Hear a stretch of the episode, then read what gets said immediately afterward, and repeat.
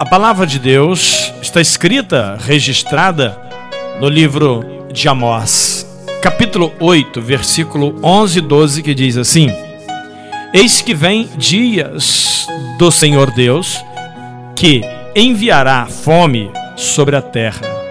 Não fome de comida, não fome do pão, nem sede da água, mas de ouvir a palavra do Senhor.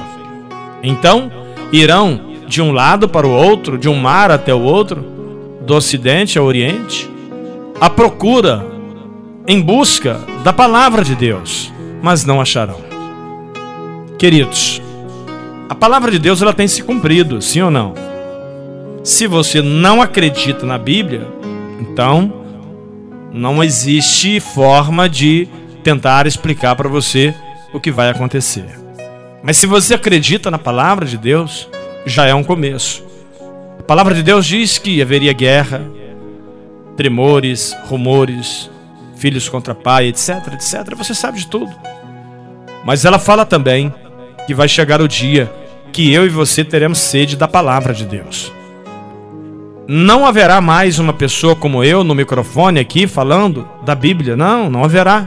E você é, estará precisando ouvir, discernir e entender a palavra de Deus, mas não haverá quem prega.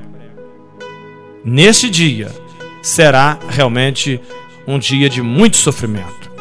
Portanto, enquanto existe a oportunidade, ouça a palavra de Deus, pegue a Bíblia, leia a palavra do Senhor.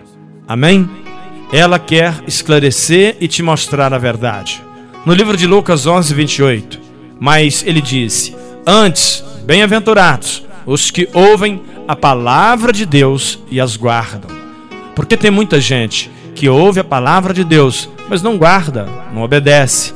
Muitos, né, conhecem a palavra, sabe o que é verdade, mas não obedece. É como aquele filho desobediente. Até tem um certo medo do pai, mas não obedece, de maneira nenhuma. Portanto, conhecereis a verdade e guarde a palavra de Deus. Então, neste momento, eu quero te convidar para uma para uma oração. Poderoso Deus e eterno Pai, em nome de Jesus, eu lhe peço que abra nossa mente para o conhecimento da tua palavra, que nós venhamos, Deus, não só conhecer a verdade, mas guardar os teus mandamentos, guardar a tua palavra enquanto é possível. Meu Deus, abençoa minha vida, da minha família, minha casa, meus filhos e netos.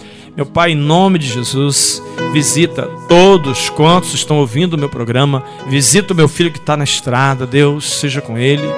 Abençoa este copo com água. Abençoa, meu Deus, esse prato de alimento. Que este momento ele possa ser diferente e a vida dessa pessoa possa mudar através desta oração, porque o Senhor está fazendo a diferença em nome de Jesus. Cada patrocinador do nosso programa, eu te peço a bênção sobre o nosso programa, sobre a nossa rádio, em nome de Jesus. E assim, você que orou comigo, diga amém e diga graças a Deus.